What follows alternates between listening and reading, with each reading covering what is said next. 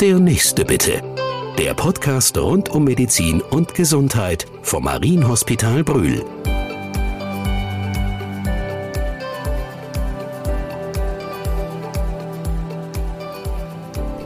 Herzlich willkommen im Marienhospital Brühl.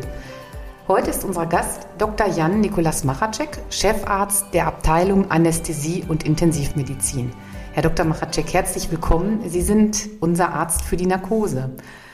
Jetzt ist es natürlich so, dass die meisten Menschen, wenn sie an eine Operation denken, nicht nur Angst vor der eigentlichen Operation, dem Eingriff haben, sondern vor der bevorstehenden Narkose. Kontrollverlust steht im Vordergrund. Wie können Sie uns als Patienten eigentlich beruhigen?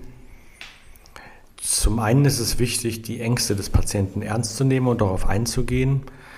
Die, man muss dazu sagen, die Anästhesie ist im Laufe der ähm, Jahrzehnte wesentlich sicherer geworden, als es noch früher der Fall war. Ähm, heutzutage ist die anästhesiebedingte Sterblichkeit sehr gering, mit 0,4 auf 100.000 Patienten ähm, wirklich sehr gering.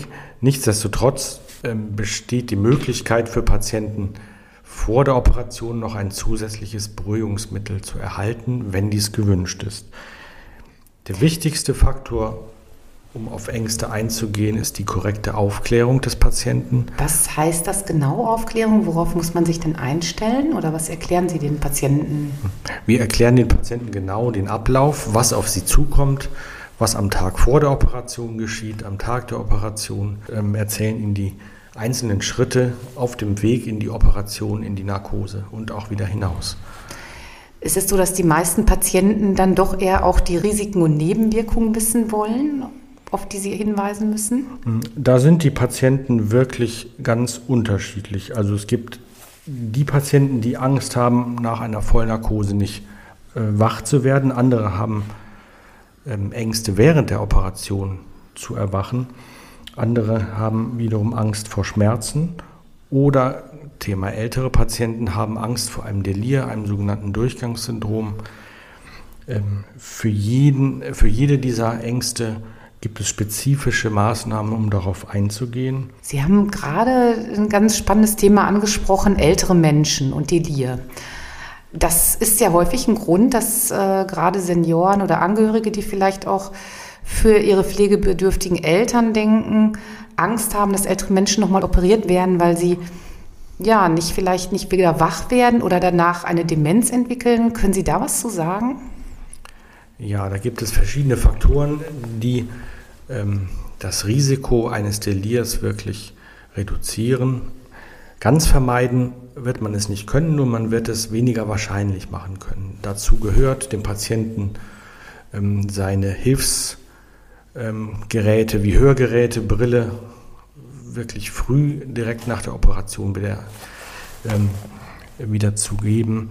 Ähm, ein Tag-Nacht-Rhythmus ist äußerst wichtig, ähm, dass er nicht nachts beispielsweise auf der Überwachungsstation durch viele Alarme um den Schlaf gebracht wird. Ähm, eine Schmerzfreiheit ist wichtig, aber auch eine gezielte Anästhesie während der Operation, die auch eine Teilnarkose beinhaltet. Als Beispiel bei einer großen Bauchoperation kann es Sinn machen, zusätzlich zur Vollnarkose eine Teilnarkose ähm, in Form eines PDKs beispielsweise anzubieten, um die Dosierung der Vollnarkose niedriger halten zu können. Das heißt, für jeden gibt es die richtige Narkose. Also Sie schauen oder besprechen mit dem Patienten, das ist jetzt nicht äh, die Einheitsnarkose, sondern Sie müssen schon genau gucken, Zustand des Patienten genau. und auch äh, ja, da nochmal genauer hinzuschauen. Genau, das heißt, Anästhesisten überwachen und steuern die lebenswichtigen Körperfunktionen und in welchem Ausmaß, äh, welches Ausmaß der Überwachung nötig ist, ähm, richtet sich nach den Vorerkrankungen des Patienten, nach dem Alter des Patienten und nach der Art des Eingriffs. Das heißt, wir gehen wirklich gezielt ähm, auf den jeweiligen Patient, auf die Art des Eingriffs und auf seine Vorerkrankungen ein. Herr Dr. Maracek, kommen wir nochmal zurück auf den Punkt der Ängste vor der Narkose. Irgendwie wabern die ja doch noch. Ähm, was ist eigentlich mit dem Wachwerden? Kann man nicht doch vielleicht während der Narkose wach werden? Also das Risiko, während der Narkose wach zu werden, ist sehr gering. ist ähm, einer auf 20.000 Narkosen und das gilt auch nur für Risikonarkosen. Die Narkosemittel werden heutzutage im Gegensatz zu früheren Zeiten kontinuierlich häufig verabreicht, sodass man wirklich diese ähm, Schlaf- und Schmerzmittel erst ausstellt, wenn der Operateur tatsächlich seine Operation abgeschlossen hat. Das ist ähm, ein großer Unterschied zu den Anfängen der Anästhesie, wo man tatsächlich nur am Anfang äh, Schmerz- und Schlafmittel gegeben hat und gehofft hat, dass die Dosis reicht. Das ist heutzutage nicht mehr so. Wir geben wirklich gezielt bis äh, zum Ende der Operation ähm, kontinuierlich die Narkosemittel und stellen dadurch auch sicher, dass der Patient ähm, seine individuelle Dosis auch erhält. Das ist ja erstmal beruhigend. Also da denke ich mal, können wir unseren Zuhörern vielleicht da auch die Ängste nehmen, also durch diese Intervalle, die sie äh, da gut beobachten und das Narkosemittel verabreichen, ist es ja schon anders als vielleicht noch vor 20, 30 Jahren. Ähm, aber ich bleibe jetzt mal ein bisschen hartnäckig bei den Ängsten, weil das ja auch das Thema unserer Sendung ist und ich denke auch viel Patienten beschäftigt. Die Angst vor den Schmerzen. Wie gehen Sie damit um? Was können Sie tun, damit die Patienten weniger Schmerzen haben? Also nein, unsere Patienten äh, brauchen keine Angst vor Schmerzen zu haben. Die Patienten erhalten Schmerzmedikamente nach einem Stufenkonzept. Ähm, das heißt, ähm, jeder Patient kann, sofern die Schmerzmittel nicht ganz ausreichend sein sollten, immer noch eine Stufe höher stärkere Medikamente erhalten. Bestimmt der Patient das selber oder mit Ihnen gemeinsam? Was, das Empfinden von Schmerzen ist ja auch sicherlich unterschiedlich. Genau, der Vorschlag, in welche, in welche Schmerzstufe der Patient äh, eingeteilt wird, erfolgt durch uns. Dann ist die Mitarbeit des Patienten auch wichtig, dass er sich schon bevor die Schmerzen wirklich stark werden meldet und es nicht versucht auszuhalten, sondern sich rechtzeitig meldet. Denn dann können wir in dem Stufenkonzept immer noch, ich sag mal, eins drauflegen.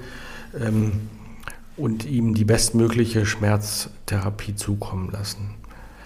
Im Einzelnen, im Speziellen gibt es noch ähm, invasive, das heißt ähm, schmerztherapeutische Maßnahmen, die gezielt Nervenbetäubung mit Katheterverfahren ähm, vorsehen.